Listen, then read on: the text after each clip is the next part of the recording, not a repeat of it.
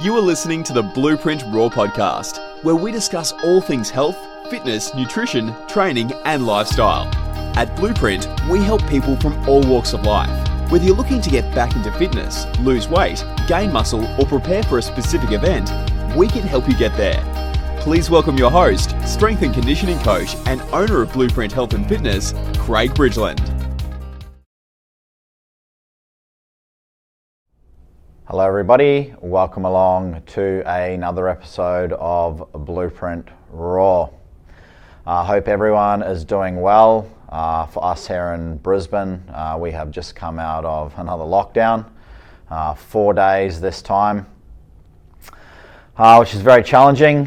It's challenging for small businesses uh, and it's challenging for a lot of people. And I know myself, I tend to struggle uh, during these times, um, I find I get uh, very negative. Um, I get very down on myself. Um, and that kind of prompted what I want to talk about today in today's episode of Blueprint Raw. Um, are you proactive or are you reactive? Now, for someone like myself who I've spent oh, the better part of probably around three years now, really trying to understand how I think, um, how I react to situations, how I behave, and making a conscious effort to understand it, to learn from it, uh, to be better at how I manage certain situations, how I come across, uh, and, in, and in my behavior in training, um, with clients, with other people, in lots of different scenarios. Um, there's no like one scenario that I'm trying to work on. It's just generally trying to have better responses and better behaviors towards things. And it's constantly a work in progress. I think it's a work in progress for, for everybody. There would be very, very few people that would say that they have that mindset of being able to be super positive and super happy, um, no matter what situation they're put in, that they never have a negative thought, that they are, you know, everything's the bright side of life. Um, you're going to have times where, where things get you down um, and that you react in a way that, that you might not uh, like or, or might not enjoy and, and want to change it. So for me, it's a constant work in progress, and I'm constantly trying to, um, I guess, have awareness of how I am in that in that moment or that situation. So obviously, with COVID last week, I found I was becoming very reactive and I wasn't becoming proactive. I was thinking about all the negative things that were going along with being locked down. How's this going to affect my business? Uh, how's it going to affect new business? How's it going to affect my current clients? And it's just, I, I found I didn't want to be around myself. Um, and therefore, if I don't want to be around myself, then how do other people want to be around me? And so I find that by talking about it to friends and family and clients and things like that, I'm able to process it. And that's for me is, is a way of trying to understand more is by talking about it. Um, some people don't like talking about it. Um, however, however you do process it, you've got to have a way. And I guess for me, it's just about being more aware that I feel, I know when I feel like I'm getting into that situation and that mindset that, hey, you need to start making better decisions and start thinking differently because this isn't helping you. Um, it's not helping anyone around you either. So, on, on that, um, there's a couple of thing, things that I'll touch on, but for the most part, there are four different types of mindset.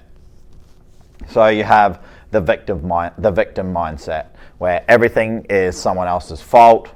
Um, it's never your fault. Someone's always to blame. Um, you don't take accountability for your actions. And in terms of training, so we'll keep this as training focused, and it can be nutrition focused as well. Um, but you know, obviously, this is what we do. So it's I can't work out. I don't have the time. I'm too busy. Um, life's just too full on. I don't have time to take care of myself. I don't have time to eat well. Uh, you know, you, you're, you're constantly blaming something else instead of taking ownership of your situation. The next one you have is the pessimist. So it's still a negative mindset. Uh, you still think, oh, I have to work out. I really don't want to do this today, but I know I have to do it. It's gonna be hard. It's gonna be, it's gonna be crap. But ugh. and that's still that's a still a negative mindset. It's still not being productive in the way you think, and it's still not going to help you with anything. Um, having that that way of thinking is like it's kicking stones really. Like it's it's walking in and going Ugh, i really don't want to be here today. And it and it shows and it rubs off on the people around you. Um, i recently had to tell a client that that's the way they were behaving and if they didn't want to change it's been going on for a long period of time that maybe this isn't the place for them anymore. And they decided this wasn't the place for them anymore um, and they've finished up. Now obviously that's not the result that that I'm after. I don't want that for them, but it was starting to have an effect on other clients, and it, it's really just not not nice to be around. So sometimes you have to have those conversations with clients, and you have to say, "Hey, look, I'm not sure if you're aware, but this is how you're behaving, and it's affecting other people. Is there something I can do to help you, or is this just not for you anymore?" I remember I had a conversation with a with a coach. Um, was probably about two years ago, and he's his way of dealing with it what he would say he would say to a client like is this fun for you like are you enjoying it and if it was like nah i hate it well then maybe this is this is not the place for you or like I, I can try and help you but if you don't want to be helped then you know you have to want to help yourself and the next one is the optimist someone who walks in uh, they see opportunities, not obstacles. So, yeah, I know I'm busy. I know I have a lot on my plate. I have a family, but I get to work out. This is a privilege for me. Um, I understand that it's important and I get to do it every day. I get to train. Um, for the most part, healthy. I, you know, um, they look at they look at a situation and, and, and see the positive in it. Um, and then from there, you've got the next level up, was, which is the realist, that they embrace the struggle, they embrace the challenges of training, they embrace the challenges of life. They know it's going to be hard, but they can't wait to get into it. And for me, that's where I'm trying to get to the majority of my time.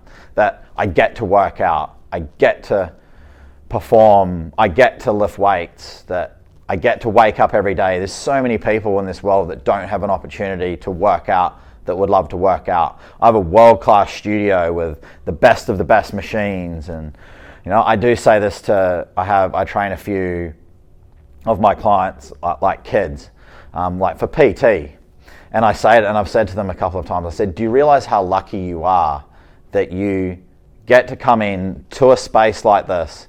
That your parents are willing to pay for you to have a coach, a guide, a leader to show you the right ways of doing things when you're 13 or 14 years old. Now, I didn't have that, not because my parents didn't want it for me. They just it just wasn't really around then. Um, so like you have to understand for some people like how lucky you actually are to get to be able to, you know, go to the gym or get to work out or have someone pay for your coaching or that you have to that you actually can afford to pay for coaching because there's so many people that can't can't afford to pay for that.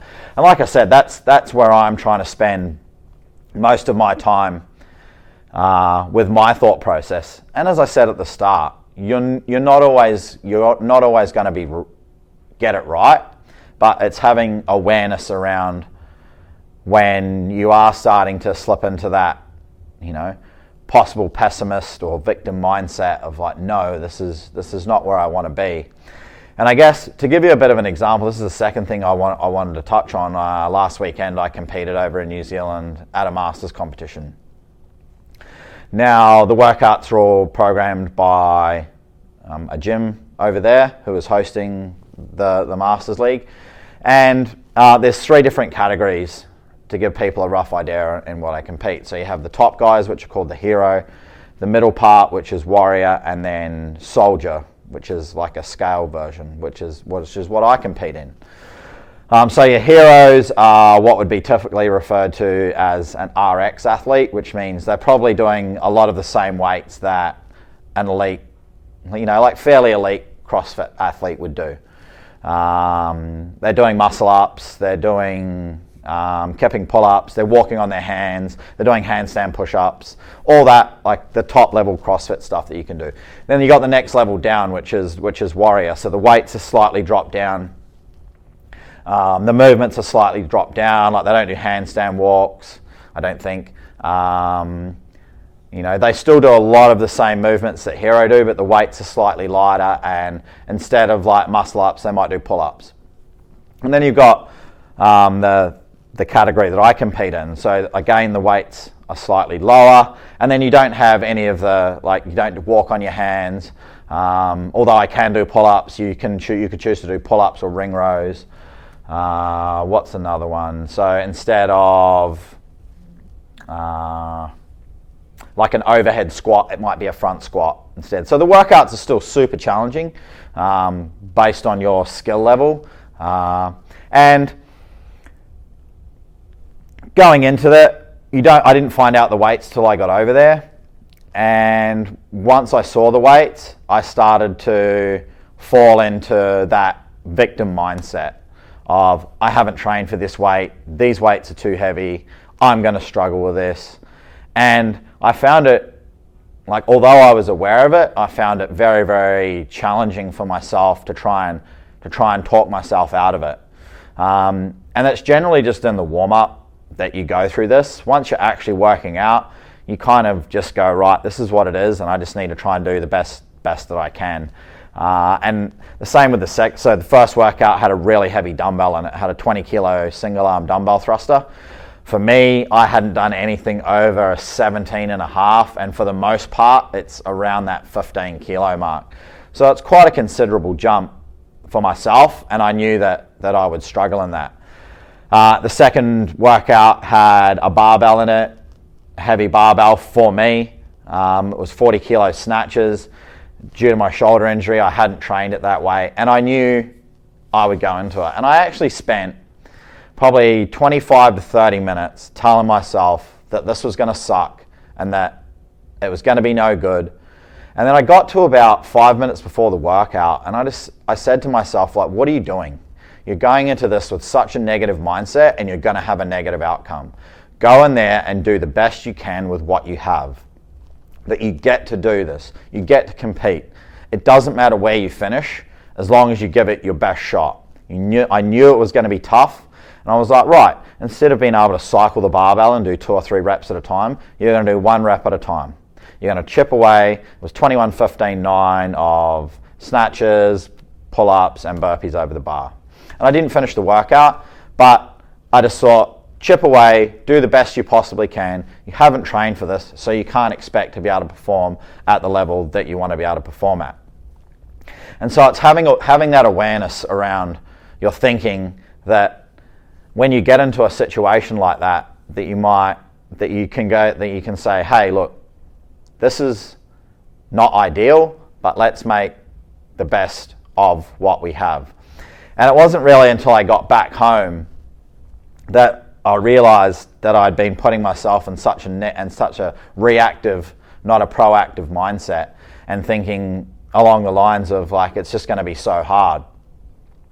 And the other thing as well, which is like you're constantly learning. Well, I'm trying trying to constantly learn, whether it be how to coach clients, whether it be better ways to do business, uh, thought processes during training, and you've often got to go through a struggle or a time of failure. Let's let's call it, where you, or somewhere where you might not have given your best effort or your best result and able to learn from it.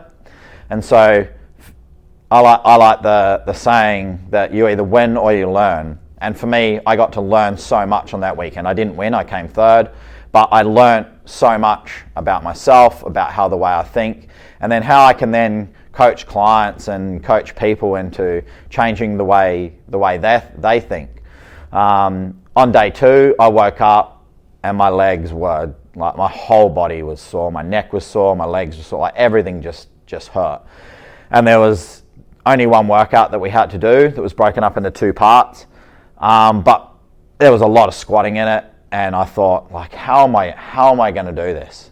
And so I spent an hour and a half rolling out my legs, using my gun, stretching, going through mobility, just getting so warm to the point where, like, I felt great. Like when I did the workout, there was no soreness. I wasn't thinking about any of that. I felt absolutely awesome. Obviously, after it, everything seized up and I just went back to being super tight again.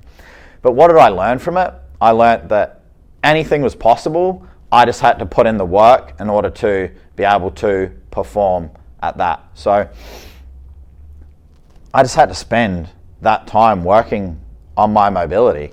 I had a chat to a couple of clients this morning and I said, You can achieve anything you want. Like at the end of the day, anyone can climb Mount Everest. They just have to put in the work. Yeah, it'd be really, really hard, but you could do it. You just have to put in all the groundwork. You can't come in here and expect to be able to squat with perfect form and lift with perfect form if you're not putting in the work on your mobility. If you're just sitting at a desk for eight hours a day, going home, get, sitting on a couch for another two hours, you're not doing any mobility, any flexibility, you're not thinking about working on your body. Uh, again, it's the same with food. You can't expect your body composition to change if you're not willing to put in the work with your food. So, those were a couple of like really, really big things that, that I learned that learned over there and again, it just comes back to that awareness. Human beings are programmed to be reactive, not proactive. Not how am I going to make the best of this situation? Rather, most people will just go, oh, this is what it is and it just sucks and I just have to deal with it. While you can accept that, that the situation is what it is, you can still choose to look at it and how can I make the best of the situation that I'm in. And for me, it gave me a renewed vigor back for my training. I'm back following a program again, which I haven't done all year. Um, it's given me more, I guess, excitement going into my training. I'm looking at, I'm following a proper program so I can look at it and go, right, this is what I need to get done today. And that's, as long as I get that done, then that's a successful day. So, yesterday I had a lot of leg work, a lot of squatting to do in the morning, and it was only like a 20 minute block. It wasn't a long block, but I spent 45 minutes or an hour getting ready for that 15 minutes worth of work. Where previously I probably would have gone, all right, I'm going to spend 20 minutes warming up, do that 15 minute block, do some more stuff, do some more leg work, do some all this other stuff that's not in my program, just because I feel like that doing more is going to be better. I was being reactive instead of being proactive. Proactive follow a program, you work it out, you work what you've got to, you look at what you've got to get through, and then you do it. So that's been a big learning thing for me, and I think that if people really started to think about whether they're being proactive or reactive in certain situations, then you're going to get a lot more out of training, a lot more probably out of everyday life. And again, it's something you have to constantly work on. I'm constantly listening to podcasts around mindset, around training, you know, things that, that I enjoy um, on how to improve the way you think during training, how do you improve, which then, as I've spoken about before in these, that then carries over into other areas of life.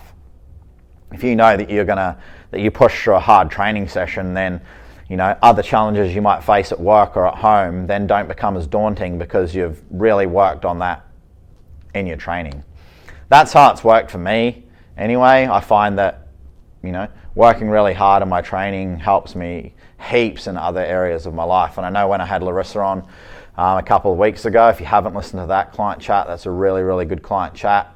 Um, we talk a lot about that. We talk a lot about, you know, the, the struggles you go through in your training, then help in other areas of your life, be it work or be it personal. So that's where we're at for this week. Um, I hope everyone is doing amazingly well. Um, hopefully, you can get back into your gyms now uh, and get back into training.